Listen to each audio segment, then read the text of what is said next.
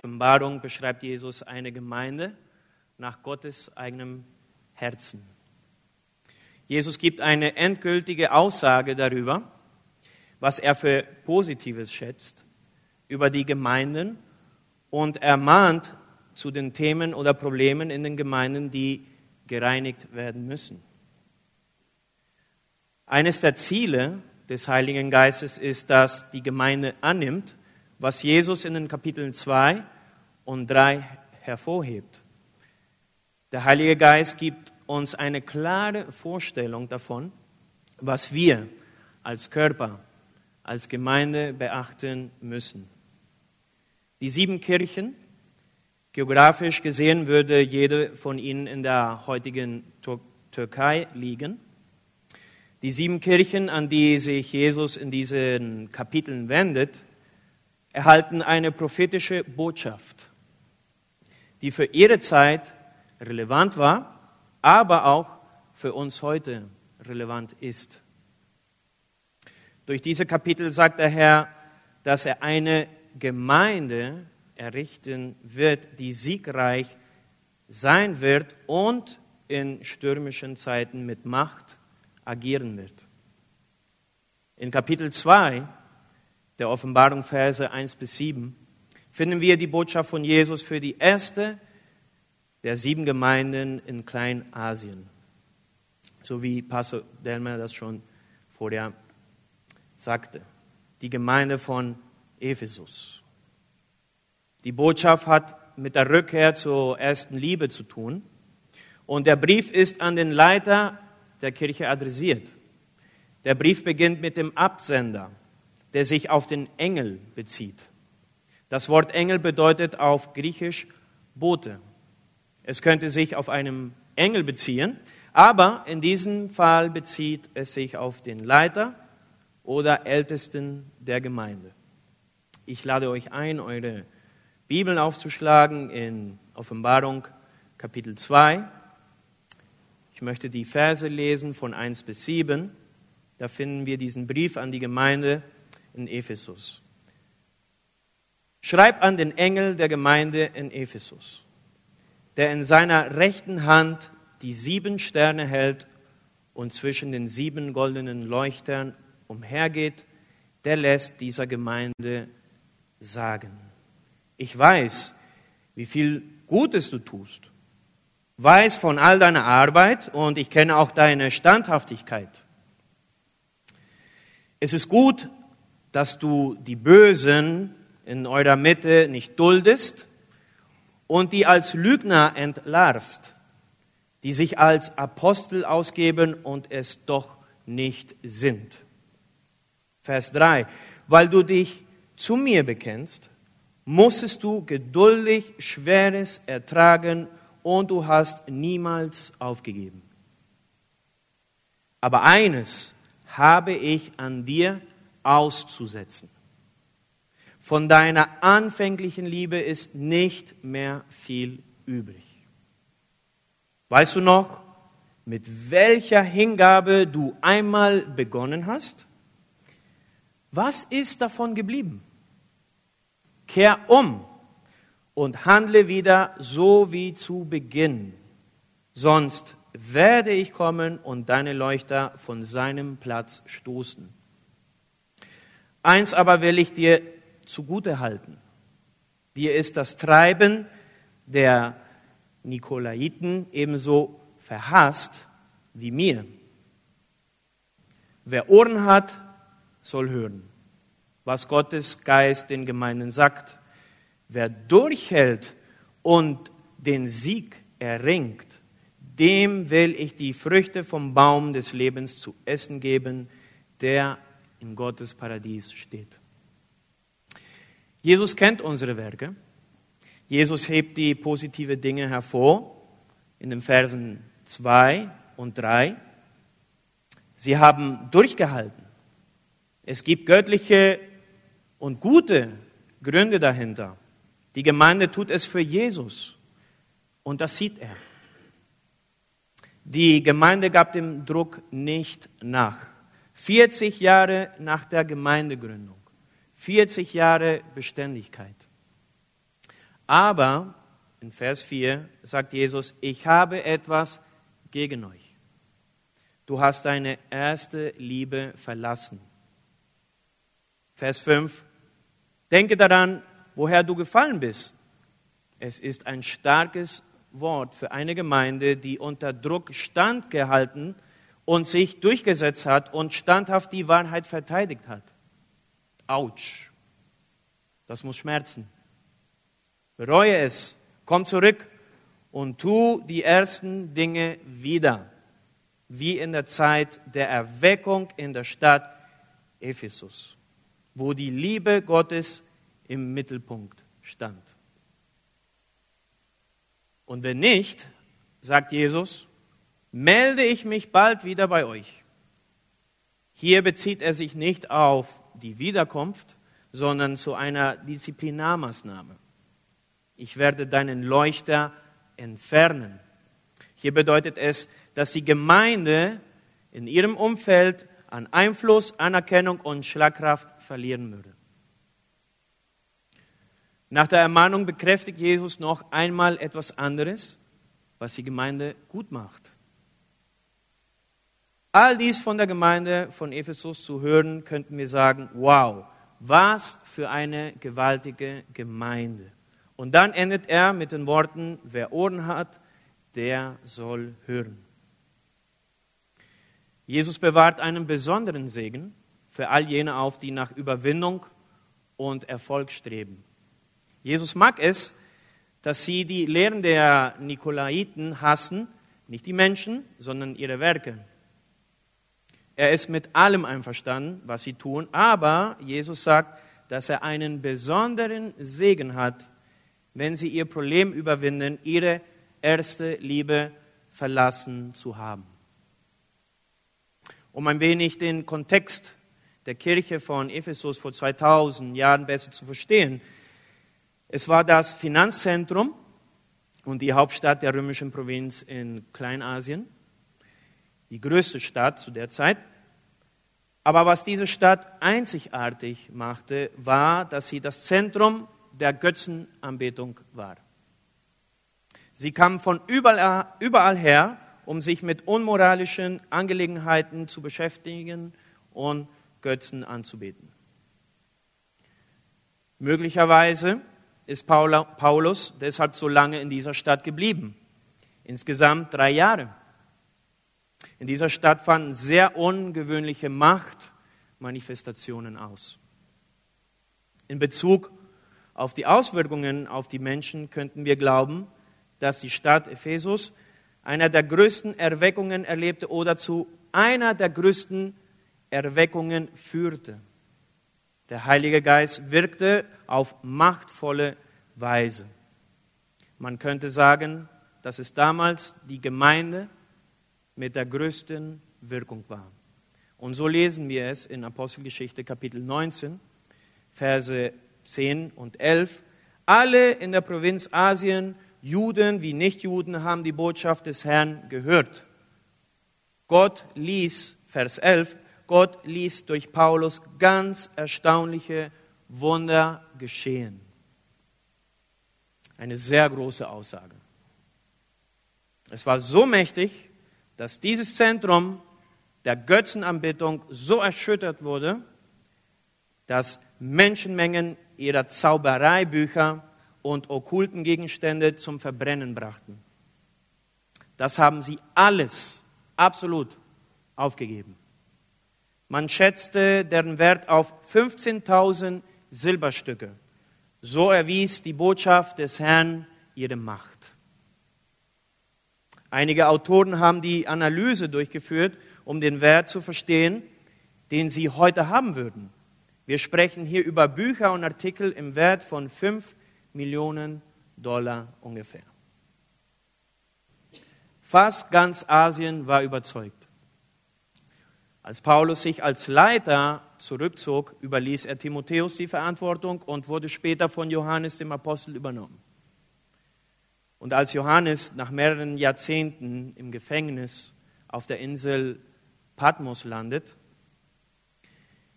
ist die erste Kirche, an die Jesus seine Botschaft sendet, dieselbe, in der Johannes der Pastor war.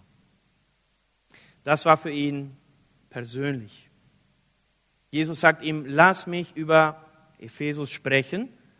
Und Johannes Herz blieb sicherlich für ein paar Sekunden stehen. Johannes, es gibt gute Dinge, aber es gibt auch negative Dinge. Sie lieben mich nicht mehr so wie früher. Johannes war als, als der Apostel bekannt, der Gott liebte. Das könnte sein Herz gebrochen haben. Der Apostel Paulus in seiner letzten Ermahnung, als er den Brief an die Epheser schrieb, in Kapitel 6, lesen wir was sehr Mächtiges. Als ob er die Herausforderungen der Gemeinde der Zukunft prophezeien würde. Ich lese Epheser Kapitel 6, Verse 23 und 24. Euch, meinen lieben Brüdern und Schwestern, wünsche ich Frieden, Liebe und immer stärkeren Glauben. Das schenke euch Gott, unser Vater, und Jesus Christus, unser Herr. Gottes Gnade sei mit allen, die unseren Herrn Jesus Christus lieben und schenke ihnen unvergängliches Leben. Merkt ihr, wie hier das, der, der Liebesgedanke betont wird? Es scheint für uns oftmals ein einfaches Prinzip zu sein, aber es muss immer wieder betont werden. Das Herz darauf einrichten, ihn aufrichtig zu lieben. Gnade wird sich in unserem Leben vervielfachen. Es wird eine noch größere Offenbarungsinspiration geben, wenn du wenn ich in unserem Herzen darum kämpfen, ihn wirklich zu lieben. Und das ist eine Entscheidung, die wir treffen müssen. Immer und immer und immer und immer wieder. Denn die Entscheidung, ihn zu lieben, ist kein Automatismus. Im Gegenteil. Manche wünschten, dass die Liebe automatisch wächst Viele glauben, dass sich die Liebe zu Jesus automatisch entfaltet. Als wir uns alle bekehrten, verspürten wir diese glühende Leidenschaft, Erweckung zu suchen und unsere Umgebung zu verändern. Und dass wir 30 bis 40 Jahre später Gott noch näher sein würden, als könnten wir ihn fast berühren. Aber wenn wir auf den Text achten in Offenbarung, sehen wir, dass eine ganz andere Realität eintritt. Ich wiederhole, Liebe nimmt nicht automatisch zu, aber sie nimmt automatisch ab, wenn dein Herz sich in eine andere Richtung richtet. Eigentlich möchten wir alle, dass unsere Liebe zu Christus wächst aber das geschieht nicht automatisch. Und es wird Versuchungen, Rückschläge, Verrat, Verwirrung geben. All diese Schläge des Lebens werden versuchen, Zweifel in deine Gedanken zu pflanzen. Aber dein Erfolg in deiner Beziehung mit Gott hängt nicht von deinem emotionalen oder geistlichen Zustand ab. Es wird von deinem Gehorsam und deiner Entscheidung abhängen, trotz allem zu glauben. Jesu Absicht ist es, die Liebe am Leben zu erhalten. Sprech mit ihm, als ob er wirklich anwesend wäre. Und die Gegenwart des Geistes wird in deinem Geist wachsen. Sag nie, wo bist du?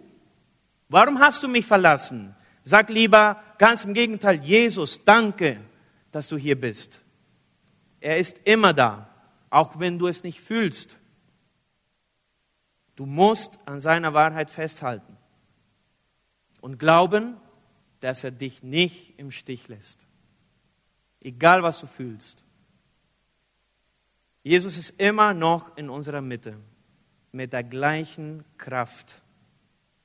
Schauen wir uns noch einmal die bemerkenswerten Aussagen in den Versen 2, 3 und 6 an, die Jesus erwähnt. Das ist wirklich beeindruckend. Wenn eine Gemeinde heute diese Eigenschaften besitzen und leben würde, würde sie als die unglaublichste Gemeinde angesehen werden. Jesus ist sehr großzügig, wenn er bewertet. Und das lesen wir hier. Man würde sagen, nach dieser Liste positiver Aussagen, was könnte mit dieser Kirche falsch sein? Jesus schätzt es. Er schätzt dies, deshalb erwähnt er es. Die Gemeinde von Ephesus vernachlässigt diese Aufgaben in ihrer Hingabe an den Herrn nicht. Aber das Problem ist, dass sie nicht in der richtigen Reihenfolge der Prioritäten stehen. Und hier liegt der Kern der Botschaft. Du hast deine erste Liebe verlassen und das geschieht langsam. Das Herz ist nicht mehr so verbunden. Es gibt weniger Teilnahme am Gespräch mit dem Herrn. Es ist ein langsamer Prozess und ohne es zu merken, ließen deine Leidenschaft und deine Liebe für den Herrn nach und kühlten ab. Christsein besteht darin, den Herrn über alles zu lieben. Aber die Leidenschaft der Epheser für Christus war durch eine kalte, mechanische Orthodoxie ersetzt worden. Ihre lehrmäßige und moralische Reinheit, ihr unerschütterlicher Eifer für die Wahrheit waren kein Ersatz für die vernachlässigte Liebe zu Jesus. Wenn wir diese absichtliche Zeit verlieren, um mit dem Herzen Gottes zu interagieren, wenn wir das verlieren, beginnt es, uns in jedem Bereich unseres Lebens zu beeinflussen. Alles, was die Gemeinde von Ephesus getan hat, ihr hingebungsvoller Dienst, diese Dinge sind sehr wichtig. Aber es geht darum, sie in die richtige Reihenfolge zu bringen. Nun, wenn Jesus dies zur Gemeinde sagt, lehnt er sie nicht ab. Er kämpft darum, ihre Größe zu bewahren. Wann hast du das letzte Mal die Zurechtweisung des Herrn gespürt, weil du deine Liebe zu ihm nicht kultiviert hast. Weil Jesus dich liebt, gerade deshalb wird er mit dir über diese Situationen auf eine Weise sprechen, die nicht nur korrigierend, sondern auch erlösend sind. Er kämpft für dich. Und die Sphäre der Dienste in der Gemeinde von Ephesus wuchs, aber die Verbindung zum Herzen Gottes nahm ab und das störte sie nicht. Gottes Gnade durchströmt uns, wenn wir uns Zeit nehmen, bei ihm zu sein. Unsere Hände, Gedanken und Gefühle werden inspiriert. Reine Lehre, Verpflichtung zur Wahrheit wird niemals die Pflege der Gemeinschaft oder Beziehung mit Gott ersetzen können. Du sollst den Herrn deinen Gott lieben mit ganzem Herzen, mit ganzer Seele und mit all deinen Gedanken. Wir, können, wir kennen diesen Vers und Jesus sagt, das ist das wichtigste und erste Gebot. Konzentriere dich darauf, Gott zu lieben. Wenn wir vor, vor dem Herrn stehen werden, wird er nicht über die Größe deiner Erfolge sprechen, sondern darüber, wie sehr du ihn geliebt hast. Gottes erster Auftrag für dein Leben ist es, im ersten Gebot zu wachsen. Unsere erste und wichtigste Berufung. Und jeder Dienst in der Gemeinde muss dies als Ausgangspunkt haben.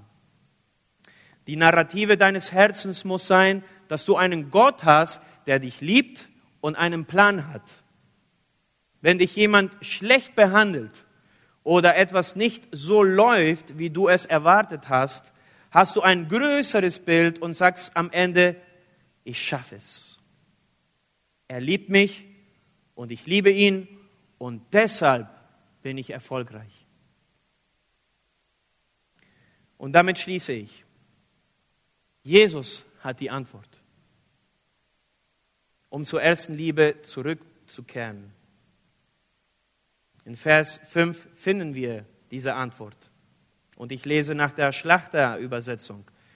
Bedenke nun, wovon du gefallen bist, und tue Buße und tue die ersten Werke, sonst komme ich rasch über dich und werde deinen Leuchter von seiner Stelle wegstoßen, wenn du nicht Buße tust.